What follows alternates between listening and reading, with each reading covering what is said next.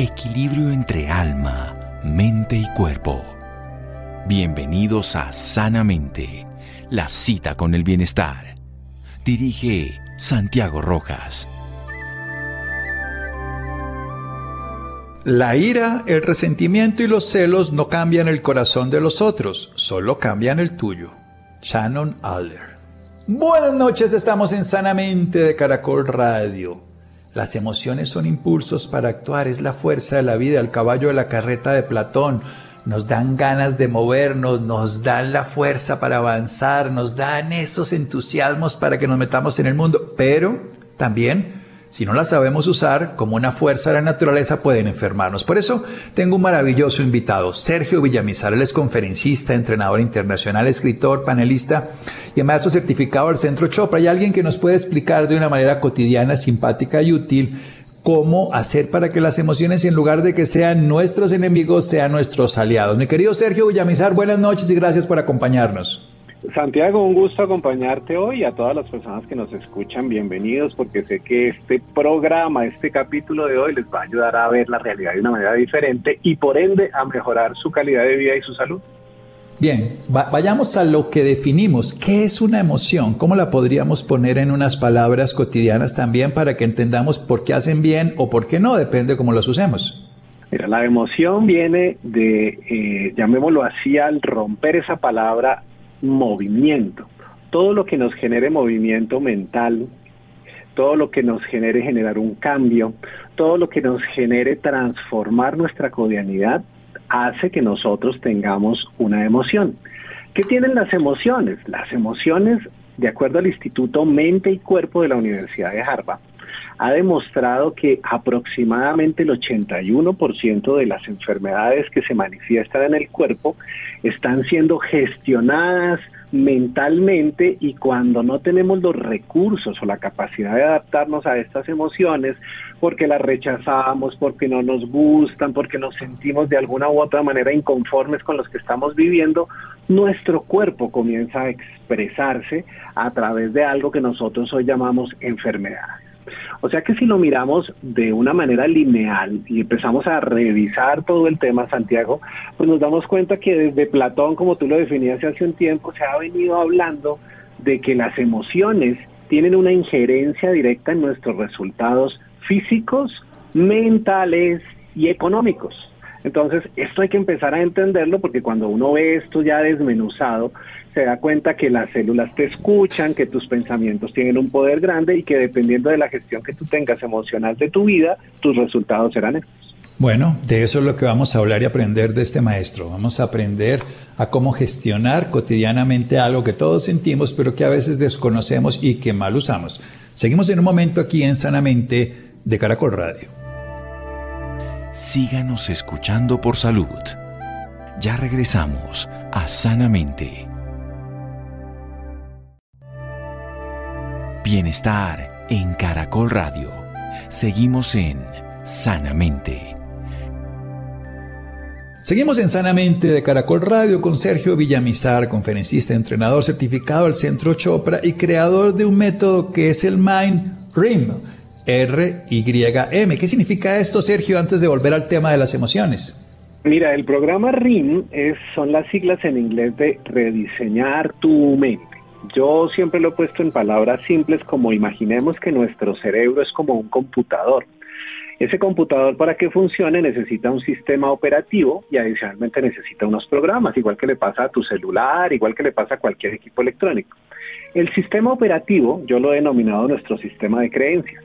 Tú, yo y todas las personas que nos escuchan fuimos formados con unos programas esos programas nos dicen cómo comer, cómo vestirnos, a qué culto asistir, qué creencias determinar, hasta nos han dicho cómo nos llamamos. Pero ese sistema de creencias alrededor tiene unos programas que nos instalan y esos programas son el dinero, la salud, las relaciones, la capacidad de adaptarnos.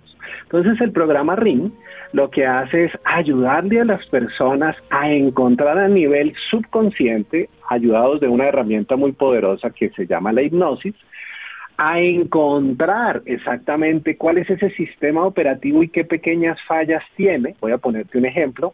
De pronto cuando tú estuviste pequeño, te tocó vivir en familia el dolor o el proceso de enfermedad de una persona muy cercana e inconscientemente la enfermedad entra a ser parte de tu sistema operativo, ¿cierto? Pero a medida que tú vas creciendo, vas evolucionando, van llegando los años, pues tú ese programa lo empiezas a volver tuyo.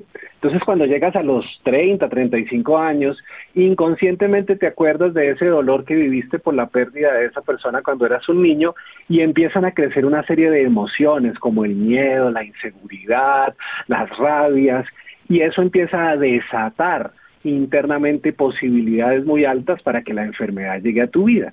Entonces lo que hace RIN es ayudarle a las personas a encontrar esos pequeños puntitos donde nosotros creamos esos miedos, donde creamos esos, llamémoslo así, eh, inseguridades que nos pueden reforzar en la adultez y se los ayudamos a quitar a través de técnicas que van siendo con el tiempo supremamente poderosas. Una de ellas la meditación, otra de ellas la reprogramación mental y así tenemos varias que hacen parte de este poderoso programa. Bueno, excelente Sergio. El sistema RIM rediseñamos la mente, el computador y le cambiamos los programas o los ponemos en orden de nuestras creencias. Decía Frederick Dodson, una emoción no causa dolor, la resistencia o supresión de emoción causa dolor. ¿Cómo funciona esto? ¿Cómo es que nosotros no las usamos, sino que nos usan o las guardamos y las reprimimos y nos enferman? Adelante, Sergio. Mira, hay algo que es muy importante entender. Las emociones como emociones no son malas ni tampoco se busca tratar de culpar a las personas por un mal manejo emocional. Y eso es lo primero que yo quiero que quede muy claro. O sea, aparte de que estás enfermo, de que tienes una dolencia, pues no te tienes que sentir culpable por no gestionar adecuadamente la emoción. Lo que pasa es que en nuestra vida, y como te lo decía yo hace un momento, de acuerdo a los patrones mentales que tuvimos, tenemos la capacidad de controlar o de no controlar ciertas emociones. Voy a ponerte un ejemplo. Cuando tú tienes ira, inmediatamente nace de manera instintiva la capacidad de sobrevivir que tiene el ser humano, haciendo que se altere todo el sistema nervioso central. ¿Y esto qué puede causar en el cuerpo? Una cantidad de trastornos, como por ejemplo fiebres, como por ejemplo fracturas de huesos, úlceras gástricas, infecciones, que se pueden llegar a manifestar como una señal de que necesito aprender a gestionar estas emociones todos los seres humanos tenemos emociones. Todos los seres humanos reaccionamos ante situaciones de manera diferente. Por ejemplo, Santiago, tu mejor amigo puede ser mi peor enemigo y estamos hablando de la misma persona. O sea que lo que define que algo sea bueno o que no lo sea depende de la interpretación que yo le dé a mi realidad. Entonces, cuando tú quieres aprender a manejar tus emociones, en lo primero que nos debemos enfocar es en aprender a interpretar la vida desde una óptica de amor, desde una óptica de aceptación, desde una óptica de poder ver las cosas buenas alrededor de lo negativo. Y cuando yo empiezo a entrenar mi mente para que esto se vuelva una constante, puedo empezar a minimizar el riesgo de que la enfermedad aparezca o de que esos resultados que no quiero obtener se materialicen constantemente en mi vida. Genial. Bueno, eh, y experimentar amor es posible, pero ¿cómo perdurar en ese estado bello del amor, cuando por ejemplo estamos viendo al hijo, el atardecer, la pareja, los momentos de bienestar y ocurren condiciones en el entorno o incluso recuerdos que nos lleven a perder ese bienestar, a entrar en ira, en miedo, en preocupación, en fin.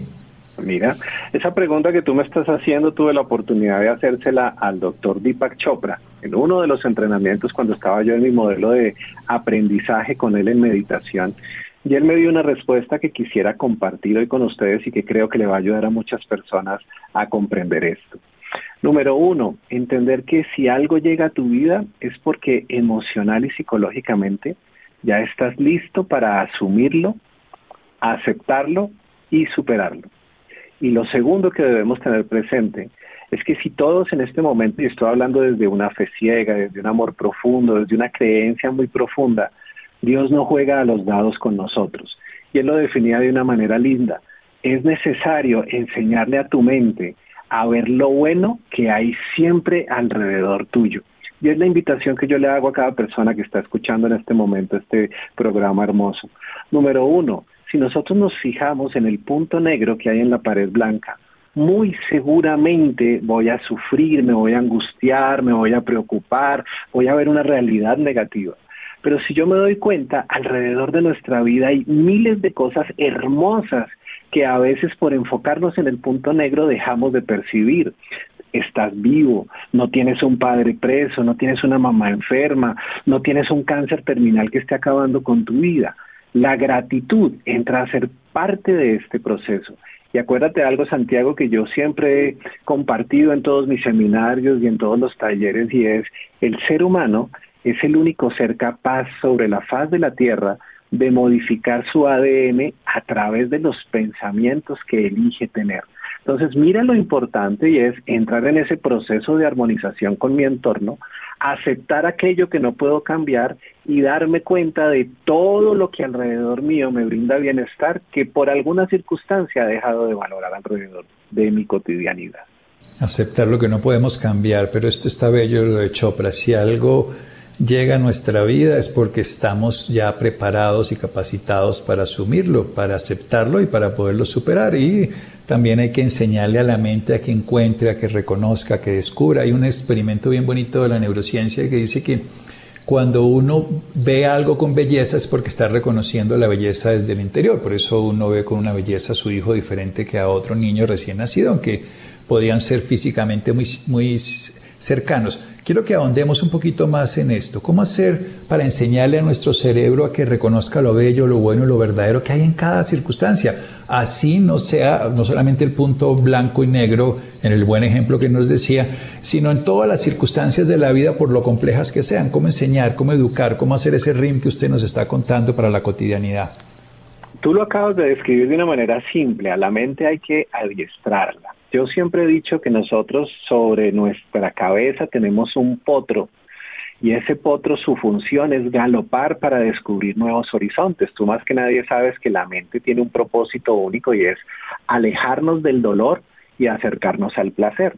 Todas las decisiones que tomamos en nuestra vida, basado en las neurociencias, determinan que lo que buscamos inconscientemente siempre es eso, estar bien y adicionalmente no sufrir.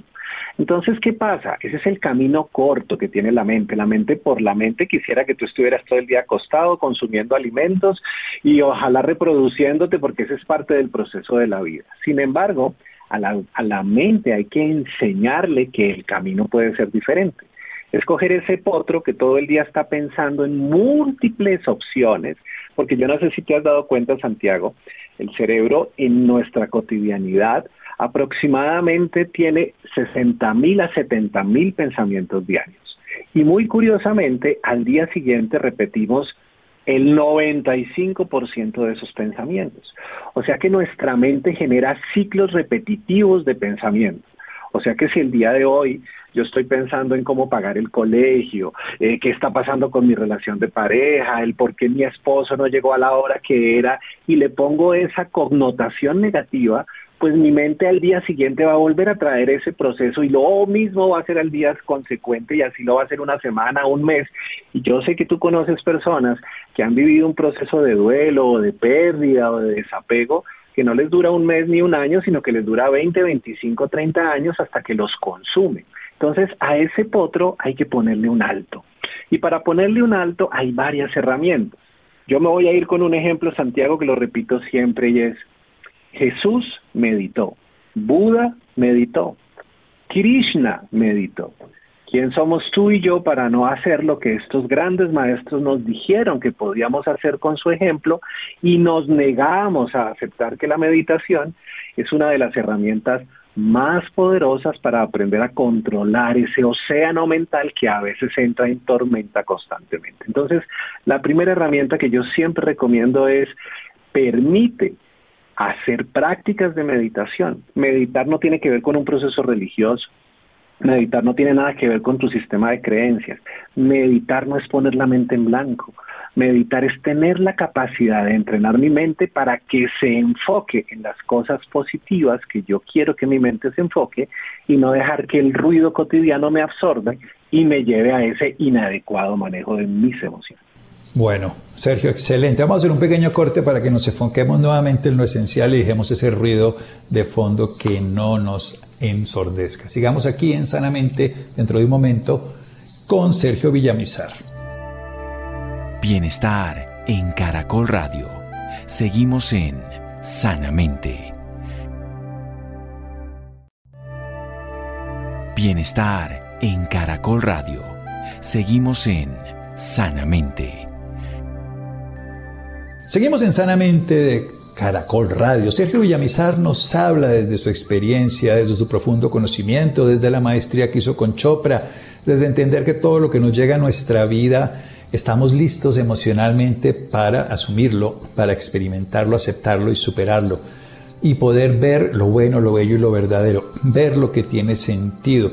Saber que tenemos un potro que es nuestra mente que siempre está buscando el placer y alejándose del dolor, que repite 60, de 60 a 70 mil eh, pensamientos al día que tenemos, repetimos ese 95%, por eso tenemos una posibilidad de salirnos de ese ciclo. Y nos habla de los grandes maestros, Buda, Krishna, Jesús, por supuesto, de que ellos meditaban. Entonces, poder enfocarse en eso que tiene sentido, dejando ese ruido de fondo para no ponerle atención, es una práctica. Y como cualquier práctica requiere disciplina, determinación, constancia. Y siga adelante, Sergio, que usted es el que sabe. Muy lindo. Ahora, es importante también compartirle a las personas que nos escuchan que algo que se ha logrado determinar científicamente en la Universidad de Harvard fue entender que la meditación tiene la capacidad de liberar el potencial de nuestro ADN para comenzar a sanar de manera natural. Yo sé que tú como profesional de la salud lo repites constantemente, Santiago, pero también es importante entender que la verdadera sanación viene de adentro hacia afuera. A veces colocamos el bienestar o la felicidad en un medicamento, en una sustancia y creemos que eso que estamos usando es lo que nos genera el bienestar. Sin embargo, es importante recordar que nuestra farmacia interior está en la capacidad de ayudarnos a eliminar, a mitigar y, por qué no, a desaparecer ese tipo de afecciones que el inadecuado manejo emocional ha podido crear en mi cuerpo. Hace mucho tiempo, y vuelvo al doctor Deepak Chopra porque me encanta hablarlo desde la parte científica y también desde la parte espiritual, en compañía del doctor Rudolf Stanzi, que él era profesor o es profesor de la Escuela de Medicina de Harvard, escribieron un libro maravilloso que a mí me encanta que se llama Supergenes. Y a través de estos libros, él explica claramente que las enfermedades son la respuesta que hay de nuestro cuerpo ante situaciones no resueltas o ante procesos de perdón no realizados. Oye esto tan bonito. Después, una de las autoras... No realizado, para hacer énfasis en eso. Eh, después de esto, una de las autoras que a mí más me gustan, que se llama Luis Hay, tuve la oportunidad de entrenarme con ella antes de fallecer. Ella escribió un libro que se llama Usted puede sanar su vida, que recomiendo a las personas que nos escuchan lo puedan leer en algún momento. Habla también de este proceso y ella dice que toda enfermedad literalmente tiene un origen emocional y tiene la capacidad de enseñarnos algo que no hemos querido aprender por el buen camino. Literalmente te lo voy a poner en un ejemplo. Yo tengo un caso muy cercano de una persona a quien estimo mucho. Un día estábamos en una reunión de fin de año y esta persona había trabajado constantemente por mucho tiempo y estaba cansada, agotada. Y en la reunión me dijo, oye, yo quisiera como descansar y acostarme en mi cama por lo menos unos ocho o diez días seguidos porque me siento agotada. Y no me vas a creer esto, Santiago. Eso lo declaró ella un mes de noviembre a finales y el 4 de diciembre su cuerpo le presentó una falencia, necesitó de un paro cardíaco que la llevó literalmente a estar acostada por varios días y le hizo, le permitió y le enseñó que a veces es necesario bajar el ritmo a esa necesidad extenuante que tenemos de tener el control. Y mira que aquí estamos hablando de cosas básicas, tener el control. ¿Cuántos de los que me están escuchando en este momento no están enfocados en querer tener el control, querer tener la razón, que las cosas sean como yo quiero. Y cuando tú te empiezas a dar cuenta, enfocarme en algo que yo no puedo controlar es lo que literalmente transforma mis genes para que se pueda desarrollar una enfermedad. Pero si por el contrario lo haces de la manera adecuada, tienes las programaciones adecuadas, entendemos que ese proceso biológico lo podemos transformar a través de herramientas, a través de meditación, a través de hipnosis, a través de otras cosas que te pueden ayudar a cambiar tus resultados de una manera progresiva, pero muy eficiente también, sin depender de un medicamento. Sí, porque además hay una farmacia interior que todos tenemos, produjimos en algún momento emociones que nos están haciendo sentir tristeza, en otros alegría, todos hemos sentido amor, culpa, rabia, miedo, o sea que eso se produce desde el interior. Me quiero centrar en una emoción fundamental del ser humano, que es la tristeza, que nos hace ir al interior, que nos hace reconocer lo que nos falta, que nos hace valorar también lo valioso porque no está en ese momento. ¿Cómo abordarla desde esta perspectiva, desde esa terapia regresiva reconstructiva, desde este método que usted nos enseña de rediseñar tu mente para darle un sentido adecuado, no favorable o desfavorable, sino útil, porque todas las emociones tienen un sentido, como usted bien nos ha dicho, y estamos preparados para asumirlas, para aceptarlas, para usarlas?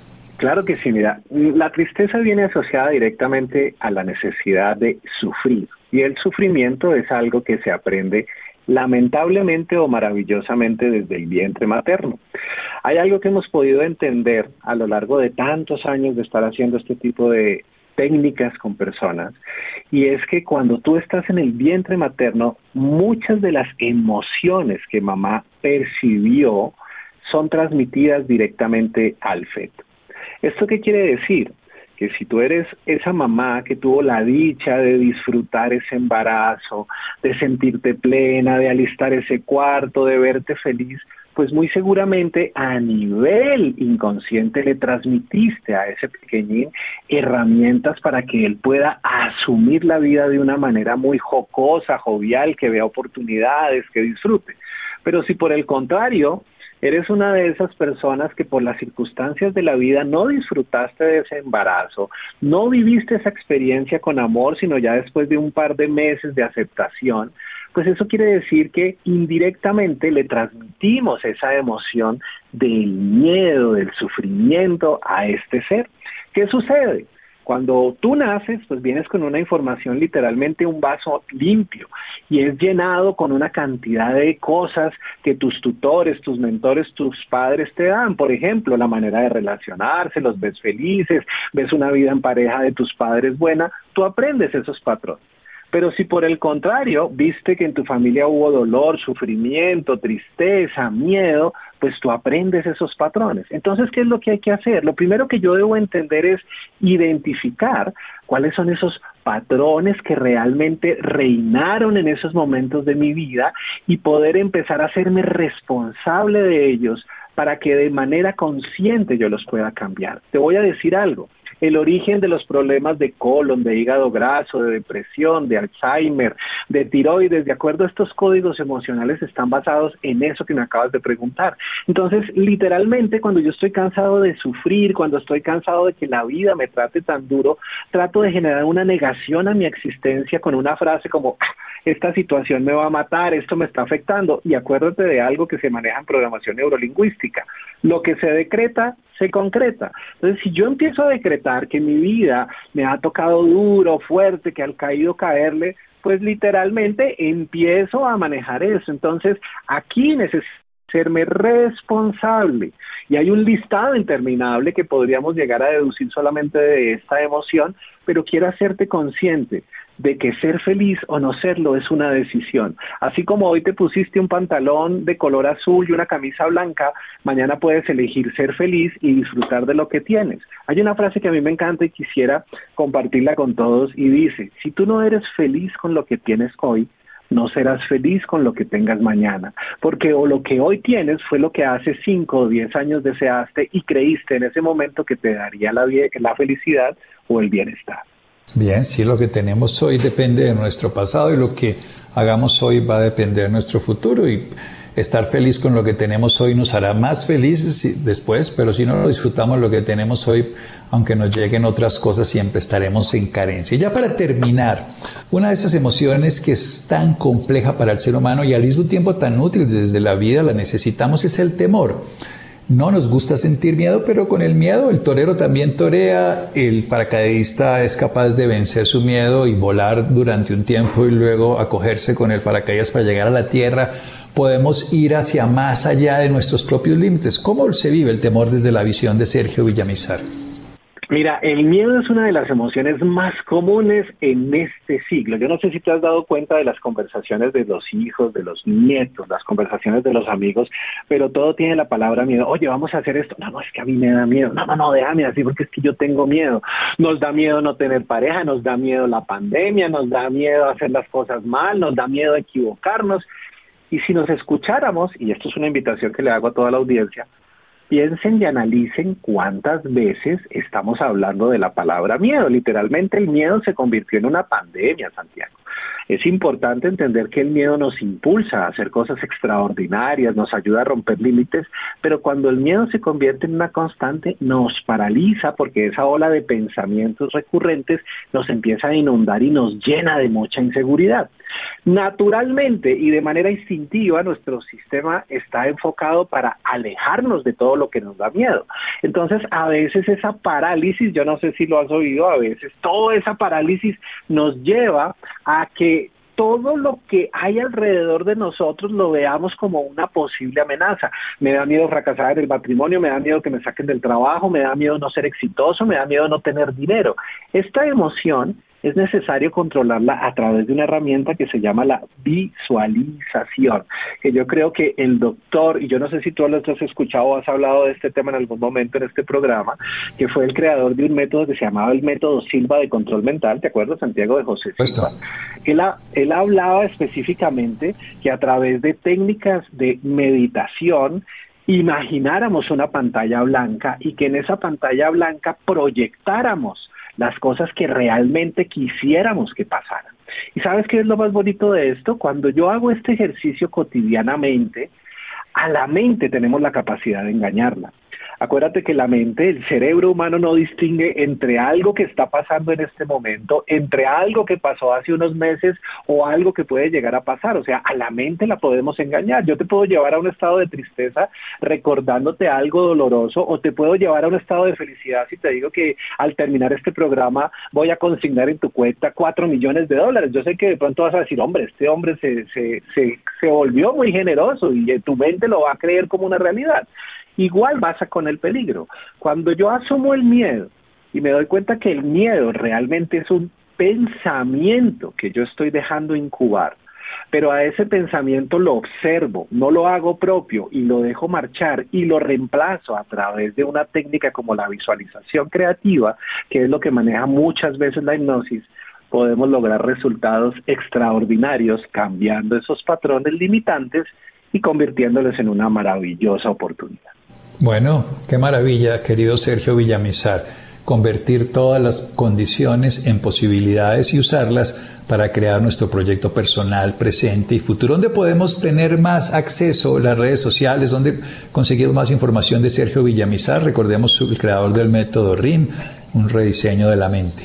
Mira, yo eh, a raíz de la pandemia, cuando esto se volvió el pan nuestro de cada día, creé un programa gratuito, 100% gratuito para que las personas lo puedan ir a ver, puedan tomar y van a entender la injerencia que hay en el manejo de las emociones y cómo controlarlas. Entonces, a mí me pueden seguir en las redes sociales como Sergio Villamizar Entrenador. Ahí me encuentran en todas las redes sociales y en TikTok me encuentran como Sergio Villamizar Coach. Y este taller que te digo, que me encantaría que fueran, lo disfruten, lo vean en familia, lo compartan, lo encuentran en www.comosanarme.com www.comosanarme.com. Lo único que debes hacer es registrarte y puedes acceder inmediatamente y ahí entiendes la relación que tienen las emociones, por qué afectan mi cuerpo, cuáles son estas cinco emociones que nos pueden afectar, cómo controlarlas y herramientas que te van a ayudar a gestionarlas de una mejor manera en la vida. Excelente, www.comosanarme.com, comosanarme.com y en las redes sociales Sergio Villamizar, entrenador, y en TikTok Sergio Villamizar, coach. Un abrazo, Sergio, muchas gracias. A ti, Santiago, y un gusto, como siempre, poder aportar este granito de arena para que cada día veamos la vida de una mejor forma. Un honor, muchas gracias. Seguimos en Sanamente de Caracol Radio. Síganos escuchando por salud. Ya regresamos a Sanamente. Bienestar en Caracol Radio. Seguimos en Sanamente. Seguimos en Sanamente de Caracol Radio. Nuestro invitado anterior pueden aprender de él www.comosanarme.com o pueden encontrarlo en sus redes Sergio Villamizar, entrenador. Bien, Isidro, buenas noches. ¿Cuáles son las cualidades de un buen cuidador? Seguimos en Sanamente hablando de este importante tema, el cuidado al cuidador. Y ahora lo queremos hacer de la mano de una psicóloga. Ella es Victoria Cabrera, quien además es docente universitaria, investigadora del Instituto de la Familia de la Universidad de La Sabana. Doctora Victoria, muchísimas gracias por estar con nosotros en Sanamente. Muy buenas noches. Buenas noches, Isidro, ¿cómo estás? Muy bien, gracias por preguntar. Yo quisiera empezar hablando de esas habilidades, cualidades, que debería tener un cuidador, que debería tener una persona que decide encargarse de, algún familiar o de la pareja o de quien tenga que hacerlo en ese momento. Sí, es una persona que la primera cualidad que debe tener es el amor hacia esa persona, ¿no? Independientemente del vínculo que, que tenga con ella, sea el hijo, sea la mamá, sea el esposo, en fin, hay un vínculo de afecto y de amor que es distinto, ¿no? Sólido, estable y de querer ayudar a la otra persona. Amar es querer el bien del otro, entonces hay un amor increíble y un vínculo muy fuerte ahí. Otra es la fortaleza, que eh, cuando haya momentos de dificultad, momentos de debilidad, momentos de crisis, de un diagnóstico aún mucho más complejo por parte del médico, pues seguir con la entereza y con la fuerza suficiente para enfrentar los distintos desafíos de la enfermedad de esta persona otra es paciencia, porque esta persona se va a equivocar, de pronto tumba cosas, de pronto eh, tiene que limpiar la comida, de pronto no le entiende a la hora de hablar, yo qué sé. Entonces, todas estas dificultades que se pueden presentar independientemente de la discapacidad se van a presentar y hay que tener mucha paciencia, mucha paciencia. Y sobre todo apertura, otra característica es la apertura para consolidar esa relación aún más fuerte que tiene con esa persona. Este cuidador se convierte en la persona en que le entiende lo que habla, en que sabe cuando tiene hambre, en que sabe cuando está en problemas, en que entiende sus necesidades, se convierte en esa situación. Entonces, esa apertura es muy importante, pero también esa apertura para entender a esta persona y darle a conocer a los otros familiares que que ellos también pueden ayudar y que también se puede apoyar en ellos porque ella o él solos es muy difícil eh, ser un cuidador en solitario, ¿no? Y tiene que apoyarse en los demás miembros de la familia también. Mm. Ahí toca usted varios aspectos que quiero que vayamos desenredando a lo largo de esta entrevista. La primera es como esa apertura de la que usted hablaba es diferente cuando nos toca o es diferente cuando, digamos, es la persona que dice, bueno, yo la puedo cuidar o yo lo puedo cuidar, digamos, en situaciones en las que son varios hijos que uno, uno de, de, de, esos tantos puede decidir, a diferencia de cuando es un hijo que le toca, puede haber una diferencia ahí, puede emocionalmente haber una diferencia entre a quien quiere cuidar y a quien le toca cuidar. Sí, claro, claro, evidentemente, cuando uno no solamente lo le toca, pero también quiere, porque a nadie quiere esto, ¿no? Eh, y a veces toca, a veces hay cosas que tenemos que hacer porque nos toca, Isidro, eh, como madrugar, comer algo que no nos gusta, bajar de peso, hacer ejercicio, bueno, cantidad de cosas. Esa última sobre todo, doctora Victoria, yo soy de esa. sí, sí, sí, de acuerdo. Entonces a veces nos toca porque hay un bien mayor, hay como una ganancia eh, a largo plazo mayor que decimos, bueno, me toca, al principio me esfuerzo por hacerlo de una manera automática o, por hacerlo de una manera forzada, pero ya surge automáticamente y surge ¿por qué? Porque lo convertiste en un hábito y lo convertiste por amor y lo convertiste porque lo estás convencido y porque sobre todo vienes ves en ese acto un bien mayor. que ¿Cuál es el bien mayor? La vida de la otra persona, su bienestar, el vínculo que estableces con ella. Entonces, claro, es mucho más fácil cuando tú tienes un vínculo cercano. ¿sí? A que si te dicen, bueno, eh, le tocó por esto. Por ejemplo, una enfermera puede ser una cuidadora muy importante, pero ella no tiene un vínculo afectivo, ella hace su trabajo, ¿verdad? En cambio, cuando lo hace una persona que tiene ese amor por el otro, por esta persona con la discapacidad, pues el asunto cobra otro significado. Víctor Franklin, un, un psiquiatra, eh, decía eh, que vivió en la época de la Segunda Guerra Mundial en los campos de concentración, que hay que hallarle sentido a las cosas que se nos presentan. Hay cosas que se nos presentan, eventos que se nos presentan que no estamos esperando, ¿no? que no no son furtivos, que son casuales. Entonces, cuando tú le hayas sentido a esos hechos, pues seguramente el desempeño en esos hechos va a tener otro significado para ti, ¿no? Claro. Doctora Victoria, otra cosa, digamos, en lo que usted hablaba de esta apertura, de quién va a estar al cuidado, quién tiene que tener estas habilidades, cambian un poco los roles, ¿no? Y quiero poner un escenario. En el caso de un hijo que tiene que cuidar a su mamá, de alguna forma se invierten los roles porque es el hijo quien está cuidando al papá, porque creemos que los papás son quienes tienen que cuidar a los hijos o es lo que de alguna forma tradicionalmente nos han enseñado. El que un hijo esté cuidando a su mamá no significa que se convierta en el papá de sus papás, porque siento que eso puede, de alguna forma puede como desordenar o o como faltar el, respeto, no, pero lo que me pregunto es cómo no hacer que se pierda la relación padre-hijos porque el hijo se volvió como el papá de ese papá. Sí, eso suele pasar, Isidro, con el paso de los años. Mira, eh, los papás están arriba jerárquicamente en la estructura de una familia a la hora de hacer un esquema o un organigrama como lo, lo, lo muestran las empresas el mismo organigrama lo podemos lo podemos visualizar o lo podemos diseñar en la familia que es lo que llamamos el familiograma, ¿no? O el genograma.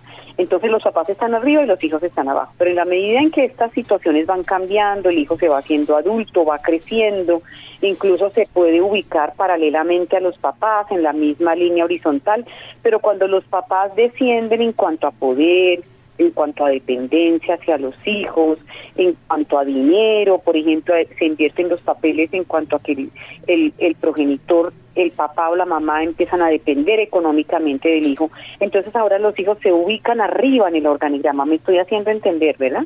En el genograma, en el familiograma. Entonces los, los papás están abajo precisamente porque se pierden esas potestades, esos atributos económicos, de poder, eh, en la relación, entonces el, el hijo se encuentra arriba.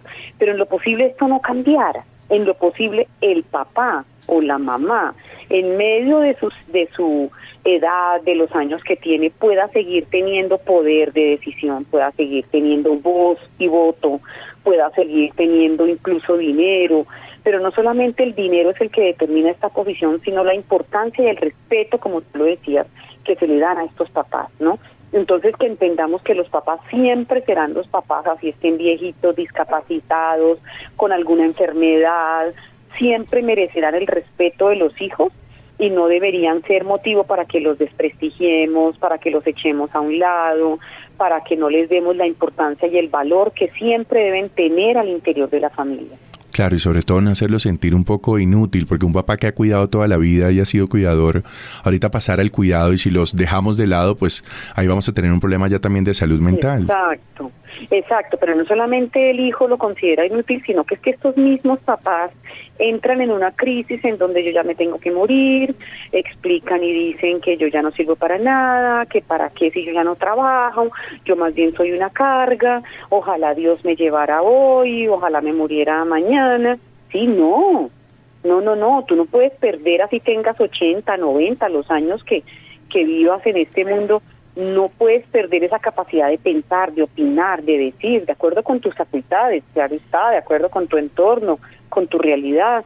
y en esa medida pues empoderarte y decir que hasta el final de tus días tú puedes aportar a tu familia dentro de tus condiciones, tú puedes decirle a tus hijos eh, los consejos que siempre les has dado y, y, y no perder el poder al interior de la familia. Entonces es de parte y parte. Hay hijos que toman todas las riendas de la vida de los papás y los relegan y, los dejan a un lado, pero también que los papás no pierdan esa capacidad de expresar lo que piensan y sienten al interior de la familia con sus hijos, con sus nietos, con sus bisnietos, independientemente de la edad que vivan.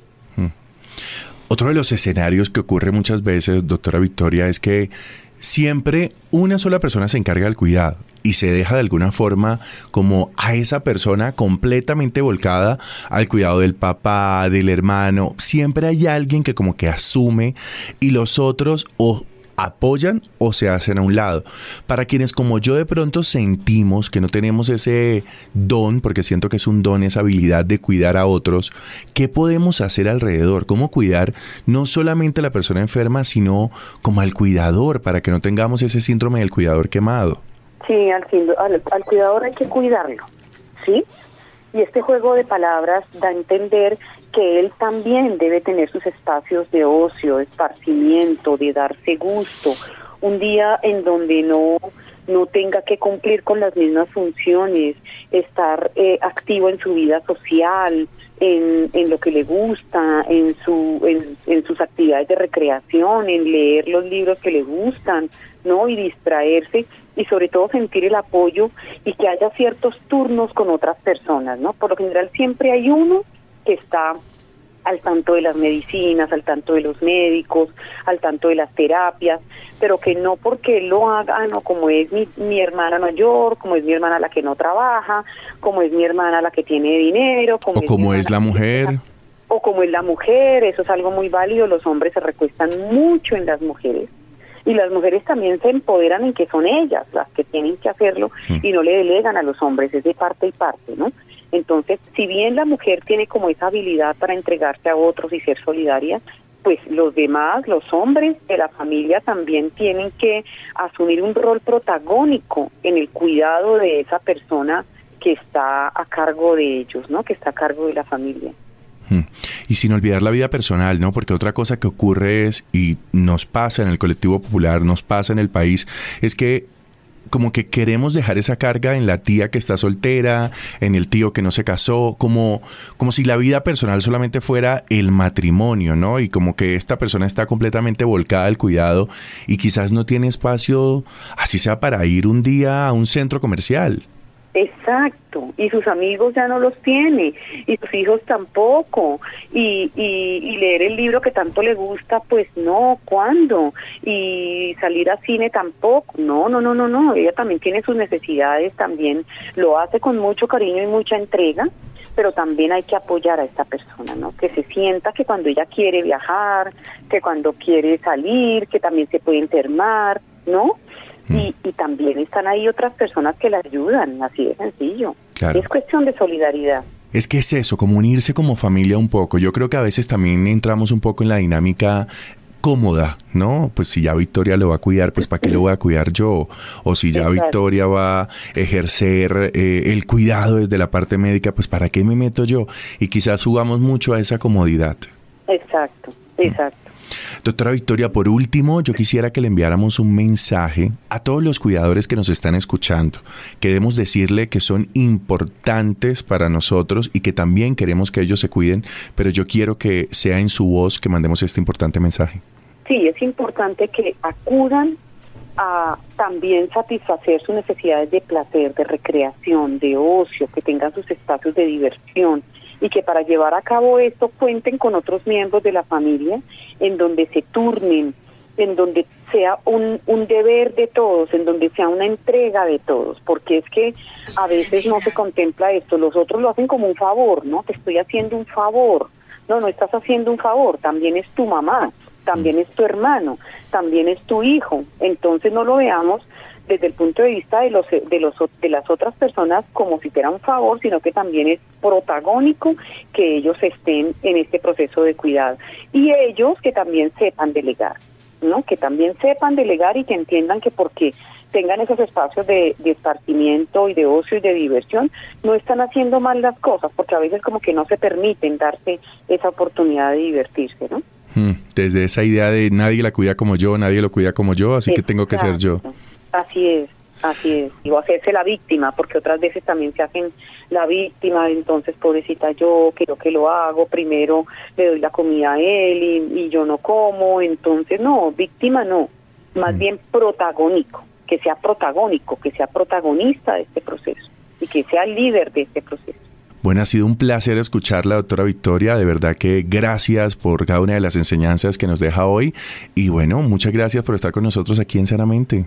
Muchas gracias a ti, Isidro, y a toda la audiencia por su atención. Gracias, Isidro. Gracias a Mario. Gracias a Ricardo Bedoya. Quédense con una voz en el camino con Ley Martín.